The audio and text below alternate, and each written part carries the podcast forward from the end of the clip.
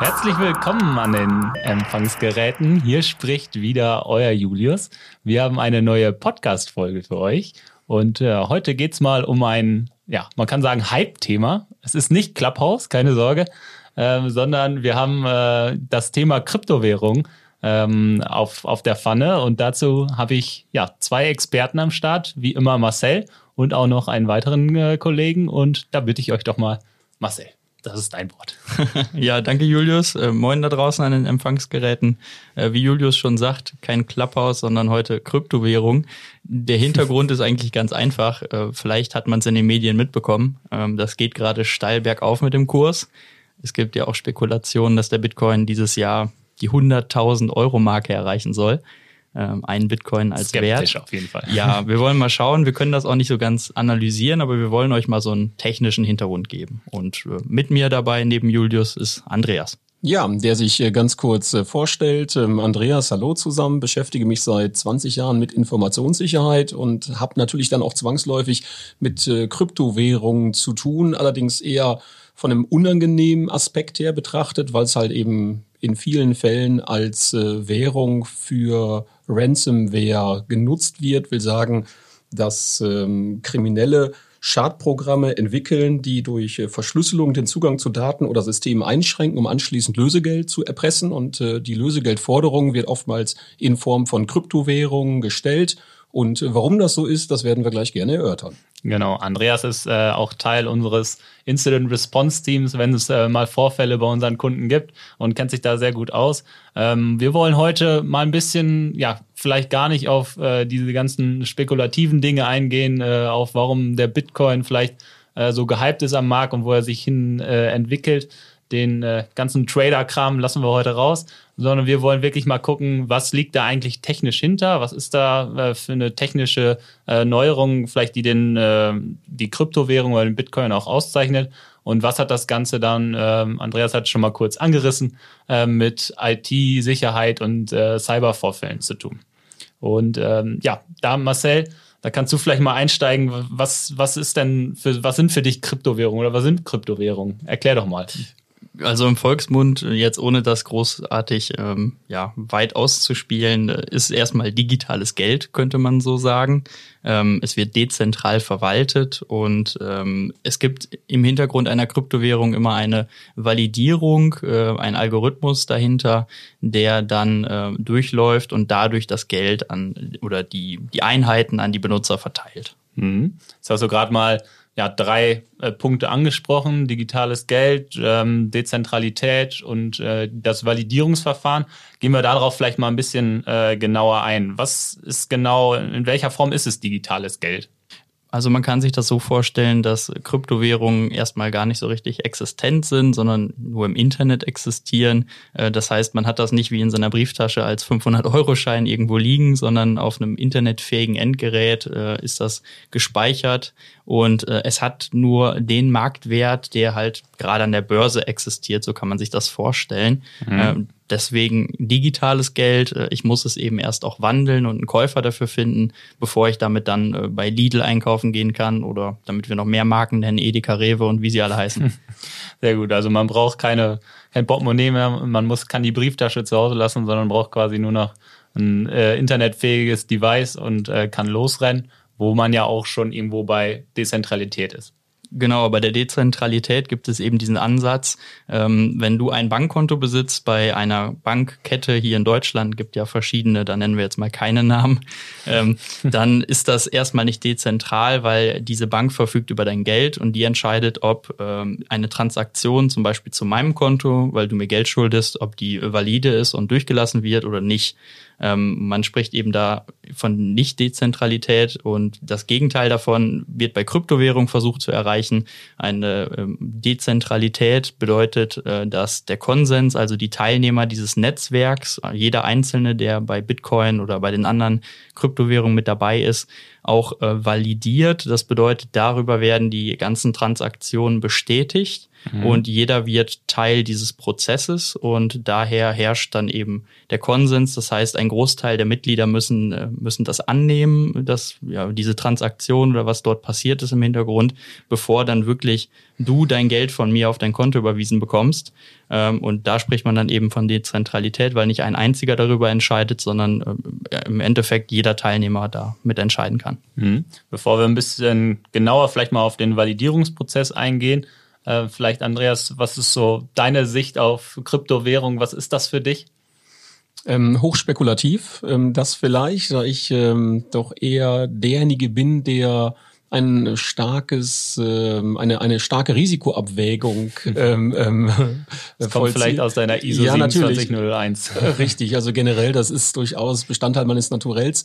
Ähm, also Kryptowährungen selber sind für mich tatsächlich ähm, eher weniger spannend, ähm, weil, also vom Technischen schon, aber von, von der Nutzung. Also ich bin eher ein konservativer Anleger und ähm, halte es deshalb für tendenziell schwierig, in Kryptowährungen zu investieren. Sicherlich der Bitcoin im allen voran, aber es gibt natürlich noch andere, ob es jetzt ein, ein Monero ist, ähm, ob es jetzt ähm, äh, entsprechende Forks vom Bitcoin sind, ähm, aber im Endeffekt das, das gleiche Thema lastet ähm, auf allen. Ich bin da eher sehr zurückhaltend. Hm, aber die Technik an sich, äh, sagst du, ist schon ja irgendwo auch was, was den, den Hype dann irgendwie auch ähm, ja, wert macht. Ähm, durchaus. Und ähm, um jetzt einen guten Freund von mir ähm, anzusprechen, der investiert gleich in diversen Kryptowährungen, hatte mhm. auch schon mal die Idee, eine eigene Kryptowährung auf den Markt zu bringen. Der hat es technisch also tatsächlich raus. Ähm, und der versucht mich natürlich auch zu begeistern. Ähm, was mir, wie schon gesagt, das äh, konservative, risikoabwägende Momentum im Hinterkopf habend ähm, nicht immer ganz so leicht fällt.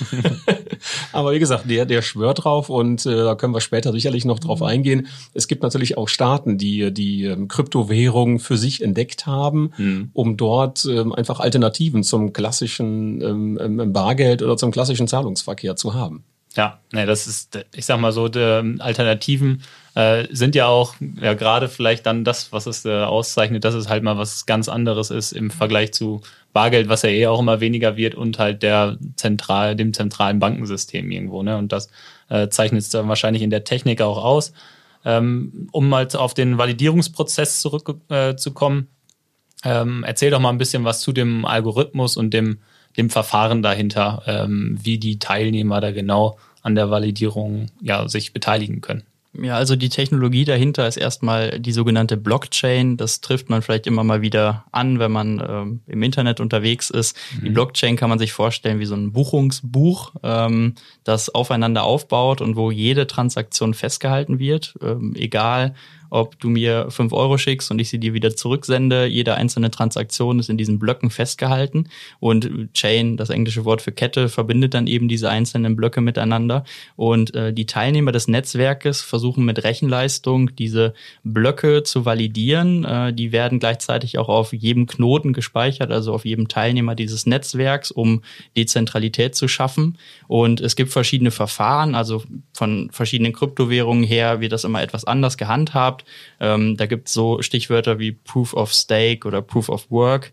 Ähm, beim Bitcoin geht es um Proof of Work. Das bedeutet, ich liefere Rechenleistung zu einem vorgegebenen mathematischen Problem in einer bestimmten Zeit und dann wird dieser Block eben gerechnet, validiert und dann werden die darin stehenden Transaktionen durchgeführt. Mhm. Und ähm, es muss eben so eine Art von ähm, ja, äh, Arbeit geben, damit dieses dezentrale System funktioniert, weil würde man keine Arbeit investieren in die Validierung eines Blockes, dann könnte es nämlich darin resultieren, dass ähm, verschiedene Parteien versuchen, ihren eigenen Konsens zu bilden und dadurch äh, dieses ganze System nicht mehr valide ist, weil jemand mit schnellerem Internetzugang zum Beispiel die Blöcke manipulieren könnte mhm. und dadurch Transaktionen verfälscht.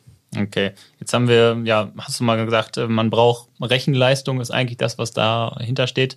Was äh, stellt denn, also man nennt die ja Miner, dann äh, die Kollegen, die das dann äh, zur Verfügung stellen. Was stellen die genau zur Verfügung und was macht machten die eigentlich im Hintergrund mit der Rechenleistung? Ja, also die Miner, ähm, die stellen ihre CPU oder häufig heutzutage nur noch GPU-Leistung zur Verfügung. Ähm, das bedeutet, sie rechnen mathematische, kryptische Verfahren. Ähm, die sind sehr komplex und da bedarf es ein großes Netzwerk an Rechnern, die sich daran beteiligen. Ähm, heutzutage, wie gesagt, nicht mehr über die klassische CPU zu leisten, sondern eher über wirklich den Grafikspeicher, weil der ist ähm, prädestiniert dafür, diese Operationen schneller zu rechnen und höhere Leistung zu bringen.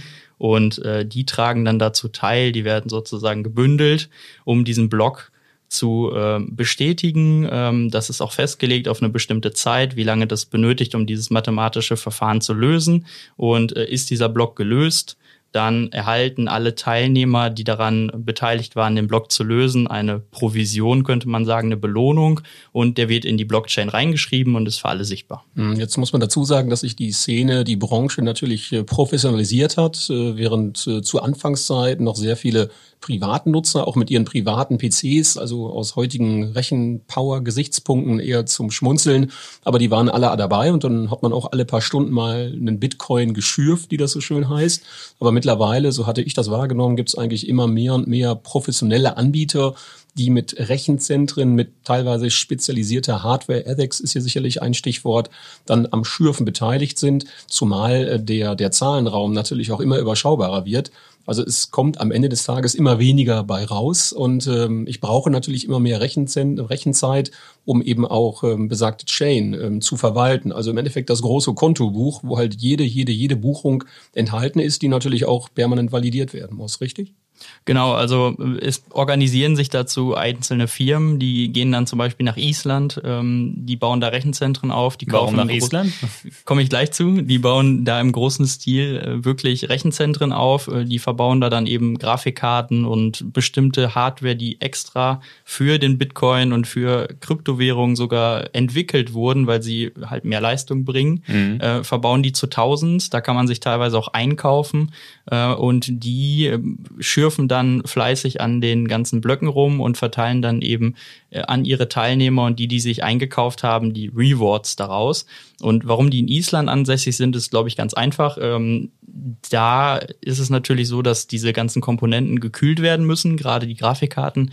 Und die Spezialkomponenten haben ähm, ja sehr hohen Stromverbrauch und auch eben müssen stetig gekühlt werden. Und in Island ist natürlich die Temperatur außen schon gut gegeben, dass man das durchschleusen kann. Wenn ich in Afrika so ein System aufbauen würde, dann wäre das natürlich nicht profitabel.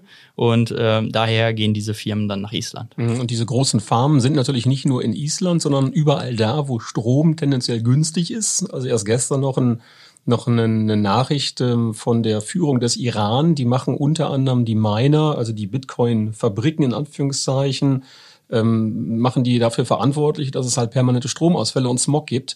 Ähm, denn gerade im Iran, Erdölvorkommen Vorkommen, ist äh, Strom ausgesprochen günstig, was dann natürlich dazu führt, dass sich entsprechende Firmen dort ansiedeln, Rechenzentren aufbauen und natürlich fleißig vor sich hin meinen. Ähm, wenn man das in Deutschland machen würde, wäre es stromtechnisch ähm, einfach mal schwierig vom, vom Businessmodell her. Und ähm, das führt halt dann am Ende des Tages dazu, dass es äh, viele Stromausfälle gibt. Ähm, wobei die Bitcoin-Miner dieses, äh, diesen Vorwurf natürlich zurückweisen, und ähm, das auf das äh, desolate Stromnetz äh, zurückführen. Aber wahrscheinlich liegt die Wahrheit irgendwo dazwischen. Jetzt muss man dazu sagen, dass der Iran auch ähm, die Kryptowährung ein Stück weit hofiert hat. Wir erinnern uns, ähm, Embargo ähm, mit dem iranischen, mit der iranischen Währung kann man so in dem Fall nicht wahnsinnig viel machen. Und die haben natürlich auch ein Interesse daran, irgendwelche Devisen ins Land zu holen. Und wenn das über, über Bitcoins funktioniert, dann ist das im Endeffekt eine Digitaldevise, die man natürlich für diverse Sachen nutzen kann. Also eine hochspannende Geschichte. Ähm, wie übrigens auch vor nicht langer Zeit noch in Asien. Da gab es also mittlerweile auch staatliche Restriktionen, gerade die, Bitcoin-Miner betreffend, die halt ähm, doch mit großen Rechenzentren erheblichen Bedarf am Stromnetz hatten. Ja, also da sieht man mal, wie, wie stark sich das Ganze äh, professionalisiert hat und ähm, ja, wie professionell dann auch die, das ganze Mining geworden ist. Du hattest mal gesagt, Marcel, du hast dir früher mal selber eingeschürft. Äh, ist, ist schon länger her. Das ist wahrscheinlich heute äh, so einfach mit deinem äh, kleinen Computer zu Hause nicht mehr möglich. Ja, mein Firmen-Notebook reicht da leider nicht mehr für. Und auch alle Cloud-Server, die man so bekommt, äh, kostenlos zur Verfügung gestellt, die haben da keine große Teilhabe mehr an dem ganzen System. Wo, Wobei, um das äh, also Thema, man kann natürlich auch mit äh, Privatequipment eine Menge machen. Da sind wir wieder bei den Kriminellen, die halt eben teilweise Schadsoftware entwickeln, um halt dann auf Millionen von Geräten und wenn es ähm, im Endeffekt auch ähm, so kleine Plasteboxen, Router und Co. sind, die halt eben dann alle schön am, am Schürfen sind und ähm, die Masse macht's halt dann. Ähm, mhm.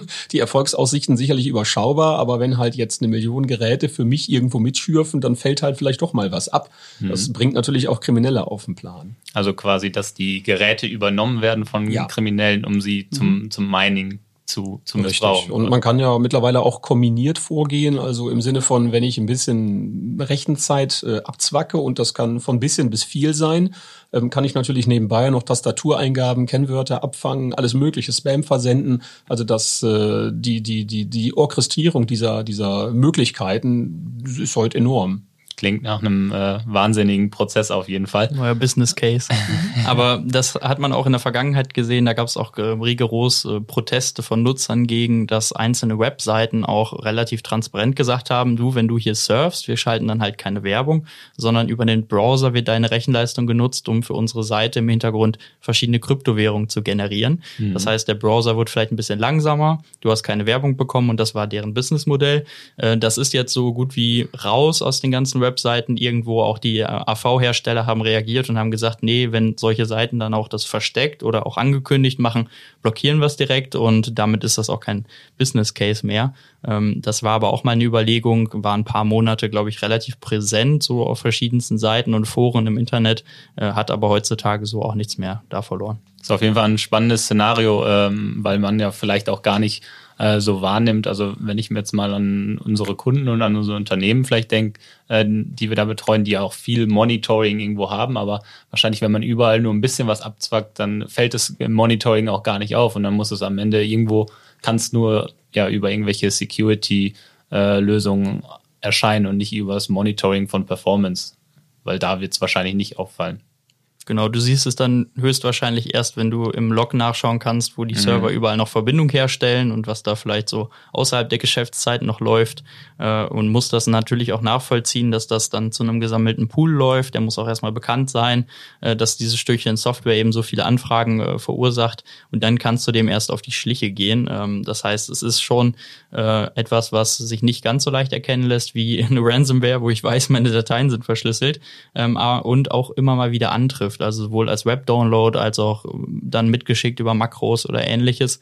Ähm, diese Kryptominer, die du mitgeschickt bekommst oder im Internet zur Verfügung gestellt bekommst von den Cyberkriminellen, die sind auch immer mal wieder anzutreffen. Mhm. Ja, jetzt haben wir mal das ganze Technische so ein bisschen durchleuchtet. Ich glaube, äh, jetzt können wir uns ganz gut vorstellen, wie sowas ähm, funktioniert und was vielleicht auch so der ein oder andere Use Case äh, dieser ja, Kriminellen teilweise dann äh, sein könnte ähm, oder ist. Ähm, wir haben auch verstanden, dass ja, man das nicht mehr unbedingt privat macht, sondern mittlerweile sehr professionell geworden ist und dass man eigentlich nur Rechenleistung braucht und kein spezifisches Wissen. Ähm, also du hast da jetzt nicht groß mit, mit, deinem, äh, mit deinem Gehirn an, an der Schiffung des äh, Bitcoins äh, dich beteiligt, Marcel. Nein, das war alles nur mein Rechner und das Programm, was man dafür genutzt hat, was vorgefertigt war. Und äh, das war es dann in frühen Kindheitsjahren. Sehr gut. Ja, dann wollen wir doch mal so ein bisschen ähm, den, den Schwenk kriegen, vielleicht zu, zu Vor- und Nachteilen, ähm, was einfach ein Bitcoin mitbringt. Das eine oder andere haben wir bestimmt schon angesprochen. Und ähm, vielleicht ja, fasst es nochmal so ein bisschen zusammen, was vielleicht ähm, ja gerade so die Vorteile des, des Bitcoins sind. Ja, zu den Vorteilen Oder zählt. der Kryptowährung. Ja, in der Kryptowährung, genau. Also zu den Vorteilen zählt ähm, auf jeden Fall die Verfügbarkeit. Das bedeutet, es ist erstmal jedem möglich, daran teilzunehmen, ähm, außer es gibt vielleicht Restriktionen in einzelnen Ländern, wo ich sowieso solche Dinge nicht äh, ganz so beherrsche oder nicht darauf zugreifen kann. Ansonsten ist es erstmal für jeden gemacht und jeder, der irgendwo Internet-Access hat und Mobiltelefon oder ähnliches, kann äh, daran teilnehmen. Äh, dazu kommt auch, dass es erstmal keine Gebühren verursacht, ähm, wenn du dort dir ein sogenanntes Wallet, also ein, eine digitale Brieftasche zulegst, dann bist du in keiner Verpflichtung, dass du irgendwo Gebühren bezahlen musst, äh, Kontoführungsgebühren oder ähnliches. Ähm, ja, dann natürlich Anonymität ist ein Thema. Ähm, du musst dich nirgendwo validieren, äh, kannst dir eigentlich sofort mit einer Wallet starten, musst äh, da nicht erst äh, wie bei deutschen Banken Postident oder ähnliches durchführen, sondern bist eigentlich in 30 Sekunden durch und kannst am Netzwerk teilnehmen. Ähm, ja, und es ist auch so, dass äh, dort natürlich äh, in diesem Hintergrund, in diesem Zahlungsnetzwerk könnte man jetzt sagen, deine ganzen Transaktionen nicht wieder auf dich zurückgeführt werden können oder nur sehr schwer. Das heißt, da stehen keine Firmen hinter, wie wenn du jetzt bei einer Bank eine Visa oder Mastercard bekommst, die dann ihr Zahlungsnetzwerk geben und wissen, okay, du hast gerade in der Apotheke geshoppt, danach warst du bei H&M und dann bei Burger King und dann kriegst du demnächst Werbung dafür, dass du bei H&M eine, eine Größe kleiner nehmen kannst, wenn du mit diesen Abnehmpillen mhm. dann weitermachst, weil das wissen die dann von Mastercard oder Visa, weil du hast da halt äh, dreimal bezahlt und das sind so deine spezifischen Fingerprints, äh, das hast du dort halt nicht, weil das eben nicht nachvollzogen werden kann. Also es geht nur zwischen Personen direkt und nicht, dass da noch irgendwer zwischengeschaltet ist und vielleicht, dass die, die Daten ja auch nochmal für Werbung etc. nutzen. Kann. Genau, das ist eben der Gedanke der Dezentralität. Da gibt es eben kein Unternehmen, was da mit drin steckt, ähm, um äh, diese Daten äh, ja für sich dann zu sammeln und zu äh, entschlüsseln, sondern es ist dann eben dieses Peer-to-Peer-Netzwerk, wo man äh, sich auch gegenseitig äh, nicht unbedingt kennen muss. Man braucht eben nur diese, diesen Identifier und ähm, danach werden die Transaktionen sowieso sowieso in die Blöcke gequetscht äh, und das verschwingt dann alles in dieser Blockchain. Das ist relativ schwierig nachzuvollziehen, weil die Identifier, also deine Adresse, an die ich Bitcoin sende, auch sehr komplex ist und ich mir die nicht mal eben merken kann, ähm, sondern das ein sehr langer Zahlenstring ist, der ähm, sehr schwer nur nachzuvollziehen ist. Und ich würde das Ganze vielleicht noch dadurch ergänzen, dass äh, nicht zwischen Person und Person, sondern zwischen Konto und Konto denn ähm, die Person im Hintergrund, die ist halt tatsächlich soweit erstmal nicht bekannt. Mhm. Das Konto selber, das ist aufgrund der eingebauten Transparenz äh, sehr wohl nachzuvollziehen. Das heißt, ich kann tatsächlich auch genau sehen, wie viel Bitcoins sich jetzt in diesem oder jenem Konto befinden. Das ist bei den Moneros äh, ein Stück weit anders gelöst worden. Aber bei Bitcoins sehe ich halt, ähm, wenn Zahlungen eingehen, das ist gerade in Verbindung mit Ransomware hochspannend. Ähm, und deswegen gibt es auch sogenannte Mixer. Also Systeme, die im Endeffekt ähm, die eingegangenen Gelder äh, zerhacken und dann wieder ausschütten, so dass man über diesen Weg potenzielle Spuren und Zahlungsströme ähm, ja, ähm, ähm beschattet, respektive ein Stück weit ähm, auflöst, dass ich halt mhm. nicht ohne weiteres sehen kann, wer hat jetzt wem Gelder überwiesen. Das ist im Endeffekt so ein, so ein großer ja, äh, Becher, wo ich alles Mögliche reinkippe, dann ordentlich shake und anschließend kommt halt wieder was raus und geht in verschiedene Himmelsrichtungen. Und ähm, das ist bei den Moneros beispielsweise vom Design her schon mit drin, bei Bitcoins eben nicht.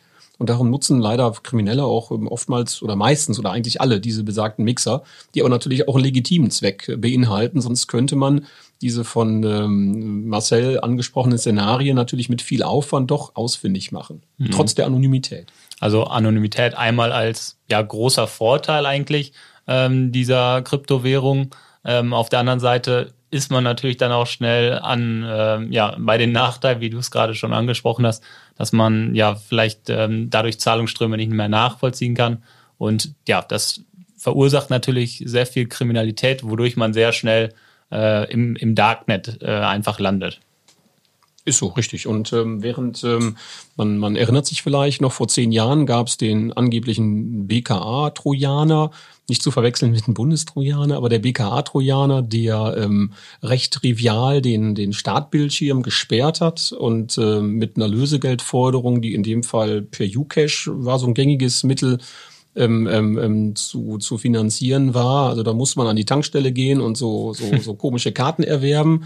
Und äh, lang ist her. Lang ist her. Die Daten wurden den Kriminellen halt dann mitgeteilt. Das ging auch mal weiter mit äh, iTunes-Karten oder Nintendo-Cards, alles, alles mögliche, mögliche, richtig. Also alles, was irgendwo ähm, erworben werden und in Form einer, einer Zahlenkombination weitergereicht werden kann. Und darum war es halt nur eine logische Konsequenz, dass die Kriminellen irgendwann in Richtung Bitcoin gehen, weil jetzt ist die richtige Zeit und das richtige Zahlungsmittel, Da können auch größere Summen übertragen werden. Da muss man jetzt nicht 20.000 iTunes-Karten abgetippt werden, so nach dem Motto.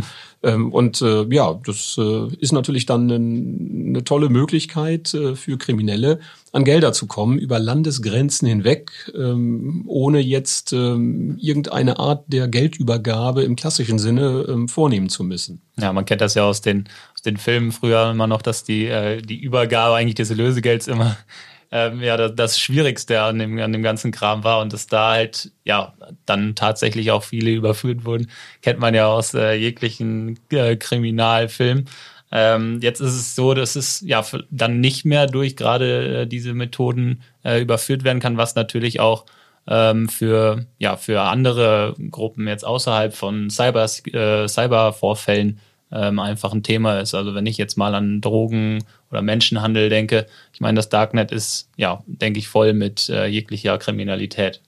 Ja, wobei, ähm, klar, die, die Nutzer des Darknets ähm, weisen natürlich zu Recht darauf hin, dass äh, ein kleiner Teil sich einfach äh, unangemessen verhält, wie das in der normalen Welt halt auch ist. Aber das mhm. äh, Darknet hat natürlich jetzt ähm, primär auch, auch positive Seiten sei es, dass ich ähm, im Rahmen der Informationsbeschaffung ähm, aus, aus Ländern, die es vielleicht mit der Meinungsfreiheit nicht ganz so offen nutzen, äh, oder haben, dass ich dort ähm, agieren kann, sei es, weil ich selber mich der Werbebranche nicht so zum Fraß vorwerfen möchte, wie ich sonst mache. Ich muss mich halt vielleicht in irgendeiner Weise schützen, ähm, gerade dann, wenn ich ähm, vielleicht auch für gesundheitlich ähm, ja tendenziell diffamierende Themen mich informieren möchte. Also alles äh, Sachen, die natürlich ähm, einem guten Zweck dienen, aber es zieht natürlich auch Kriminelle an, wie möglicherweise auch der Bahnhofsvorplatz. Also da würde ich jetzt keinen großen Unterschied machen. Ja. Also weg von dieser Behauptung, im Darknet sind nur Kriminelle oder auch ähm, Digitalwährungen werden nur von Kriminellen genutzt. Ähm, das muss man, glaube ich, so ein Stück weit aus den Köpfen rausnehmen. Es gibt da sicherlich eine, eine kleine, aber auch sehr laute Gruppe, aber die gibt es, glaube ich, ähm, in, in jeder nur denkbaren, im anderen Konstellation halt auch. Mhm. Ja, ich glaube, zu dem äh, Thema Darknet müssen wir auch nochmal äh, eine extra Folge machen. Wie ist denn das jetzt? Ähm, sollte sich ja jeder schon mal ein bisschen Kryptowährung an die Seite legen, ähm, falls der nächste Ransomware-Vorfall droht? Ja, also eher nicht. Ähm, davon raten wir auf jeden Fall ab. Davon raten auch die Behörden in Deutschland ab. Und äh, was auch sehr interessant ist, in Amerika gab es auch Gesetzesentwürfe, die vorgesehen haben, ähm, wenn eine Firma zum Beispiel Bitcoins beschafft, um sich dann bei oder jegliche Kryptowährung ist erstmal egal, ähm, um, mhm. um, sich dann bei so einer ähm, Ransomware freizukaufen, dass sie sich dadurch auch mit strafbar machen. Und das ist natürlich auch sehr perfide, weil hier wird dann das Opfer zum Täter. Äh, solche Gesetzesentwürfe gibt es äh, zum Glück in Deutschland nicht und stehen auch erstmal nicht zur Debatte. Ähm, dennoch fördert man natürlich auch dadurch dann die Kriminalität weiter daran festzuhalten, dass mhm. sie mit Infektionen weiterhin erfolgreich sind, weil sie wissen, dort gibt es was zu holen.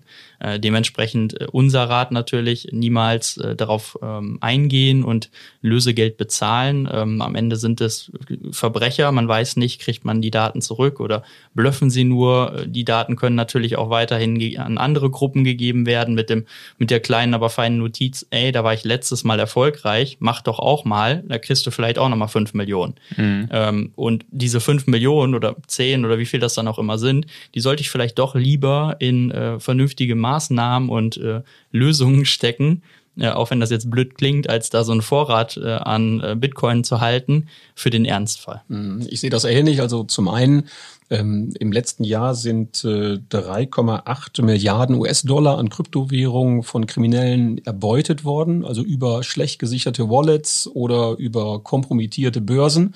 Wir sagen, das Geld ist in dem Fall weg. Ähm, ob das mit der Versicherung soweit klappt, ob man das zurückbekommt, die Bitcoins ähm, oder welche Währung auch immer, es waren auch noch diverse andere, das steht halt ähm, erstmal in den Sternen. Und die von Marcel gerade angesprochene Vorgabe oder die Idee der Amerikaner, das Zahlen von Ransomware-Vorfällen unter Strafe zu stellen, ist natürlich so ein wir machen den Markt nicht mehr attraktiv für Kriminelle.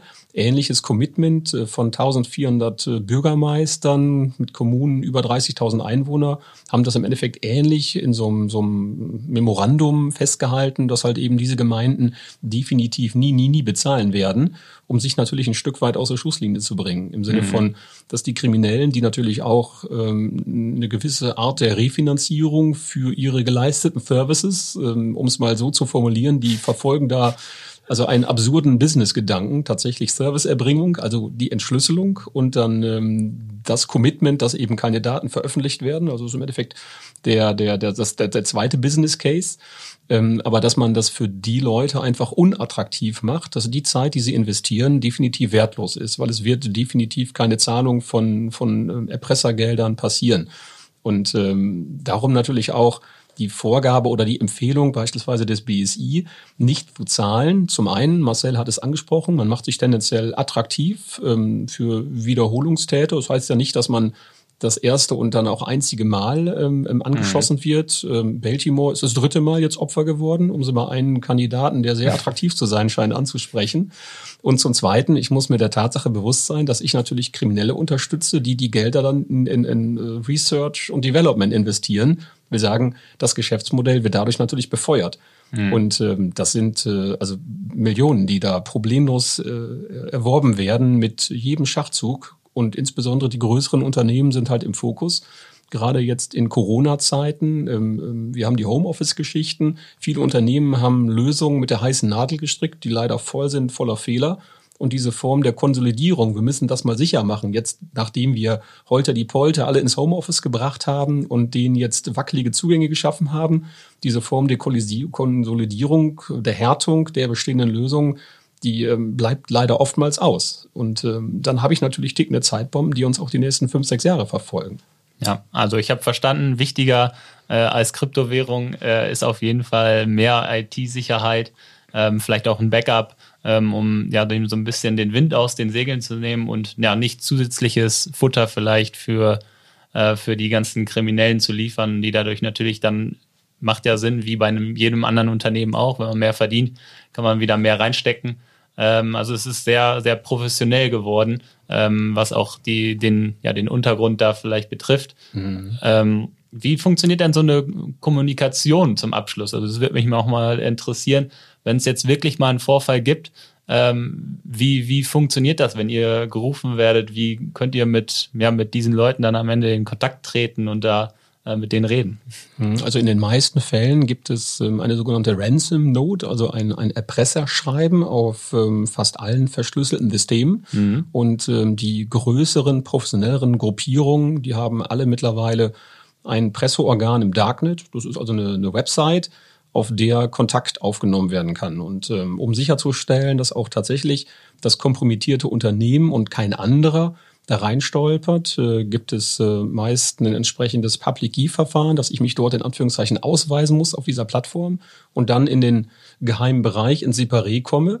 Und da habe ich dann nicht nur Möglichkeiten einzusehen, was kostet das Ganze jetzt, wann wird es doppelt so teuer. Also für gewöhnlich, das ist wie mhm. im Shopping-Kanal, gibt es da halt einen Counter, der tickt. Kleinen Discount. Definitiv. Auch den kann man sich tatsächlich aushandeln, denn es gibt eine Support- bzw. Chat-Möglichkeit. Mhm. Und äh, wie schon erwähnt, und das ist tatsächlich äh, absurd, ähm, die Kriminellen, die ja, sprechen dann auch von einem Service, den sie erbringen und ähm, sprechen auch vielen von ihren begeisterten Kunden. Also ähm, wollen natürlich auch ihren Leumund in irgendeiner Weise aufrechthalten. Mhm. Aber wie gesagt, das ist absurd, ähm, aber mit denen kann man dann in Anführungszeichen verhandeln.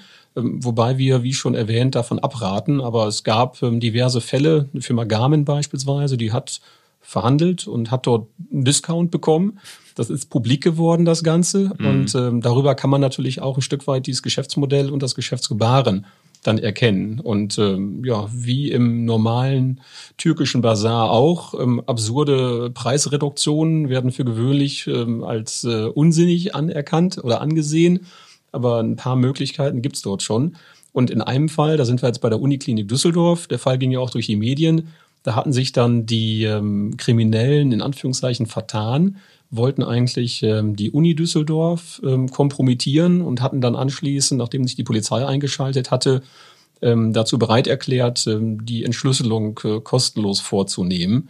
Wobei ähm, das jetzt keine Robin Hood-Mentalität äh, gewesen sein wird, sondern eher die Panik ähm, vor ähm, ähm, ähm, ja, wie heißt es, ähm, äh, vor, ähm, jetzt komme ich gerade nicht drauf, ähm, da ist ja eine, eine, eine, eine, eine Kranke, eine Frau, ist dort ähm, verstorben, mhm. die dann nach äh, Wuppertal gebracht werden musste. Also die wäre, so hat sich das im Nachhinein zumindest herausgestellt, äh, bedauerlicherweise ohnehin verstorben. Ähm, die Kriminellen waren jetzt wohl nicht kausal für diesen Tod. aber die wollen sich natürlich davor schützen, angeklagt zu werden für ähm, ähm unbeabsichtigte Tötung. Ich komme jetzt gerade nicht auf den ähm, auf, auf die Begrifflichkeit. Ähm, fällt mir gleich wieder ein, aber im Endeffekt wollen sich die Kriminellen nur schützen ähm, in ein ganz anderes Fahrwasser ähm, zu geraten, nämlich in, in, in Tötungsdelikten, an denen sie möglicherweise kausal sind. Hier und da gibt es dann auch nochmal ein bisschen äh, Moral, kann man meinen. Und äh, ja, sie haben mhm. einfach ihren Service-Gedanken vielleicht. Richtig, nein, nein, da ist von Moral keine Spur. Da geht es nur darum, die eigene Haut zu retten. Okay. Denn ähm, alsbald ich äh, in der fahrlässigen Tötung, danke, jetzt fiel es mir wieder ein, wenn ich in dem Fahrwasser unterwegs bin, dann bin ich nochmal ähm, weiter oben in der Pyramide ja. und ähm, werde möglicherweise auch das Interesse meiner Gönner und Förderer verlieren, weil die halt auch politisch in Bedrängnis geraten. Ja, und dazu kommt natürlich noch, dass dann auch vielleicht äh, die Staaten mehr miteinander agieren, um die Strafverfolgung mhm. dann auch ins Ausland mhm. weiter aufzunehmen, weil so ein Hackerangriff, okay, da kann man sagen, die lokalen Behörden sagen, ja, müsst ihr uns erstmal nachweisen, dass das russische oder sonstige Hackergruppen waren. Wenn es dann aber eben auch um Mord geht äh, oder Tötung, mhm. dann ähm, kann das eben auch über die Ländergrenzen noch einfacher sein, dass dann dort sich eine Kommission bildet. Ja, also vielleicht die Hackerangriffe stehen vielleicht auch noch nicht genug unter Strafe, aber das ist äh, nochmal ein anderes Thema, was wir dann wann anders äh, nochmal diskutieren. Danke für eure Zeit. Ich glaube, ähm, ihr da draußen konntet auch noch mal einiges mitnehmen. Falls es wirklich mal einen Vorfall gibt, äh, nicht direkt äh, Kryptowährung kaufen, sondern lieber BSI einschalten, äh, vielleicht das, äh, ja, den IT-Security-Dienstleister des Vertrauens dazu holen ähm, und ja, nach, nach Lösungsmöglichkeiten außerhalb von Kryptowährungen suchen. Ich hoffe, ihr konntet ein bisschen was mitnehmen. Ähm, Dankeschön, Andreas, für deine, für deine Zeit und äh, dein Wissen. Ähm, das war jetzt äh, schon die, die letzte Folge der zweiten Staffel. Wir starten natürlich auch mit der dritten wieder durch, haben äh, sehr coole Gäste geplant. Ähm, und ja, wir bedanken uns für, für, für, eure, äh, für euer Zuhören und äh, die letzten Worte hat wie immer äh, Marcel, der sein Bitcoin mal für 90 Euro verkauft hat. Ja, traurigerweise ist das so passiert, aber äh, als kleine Anekdote, es gibt Menschen, die hat es schwerer getroffen. Ja, man spricht von dem einen Entwickler aus San Francisco, der das Festplattenpasswort vergessen hat und jetzt keine 290 Millionen mehr auf dem Konto hat, weil die Festplatte nicht mehr zugänglich ist, wo sein Wallet drauf liegt.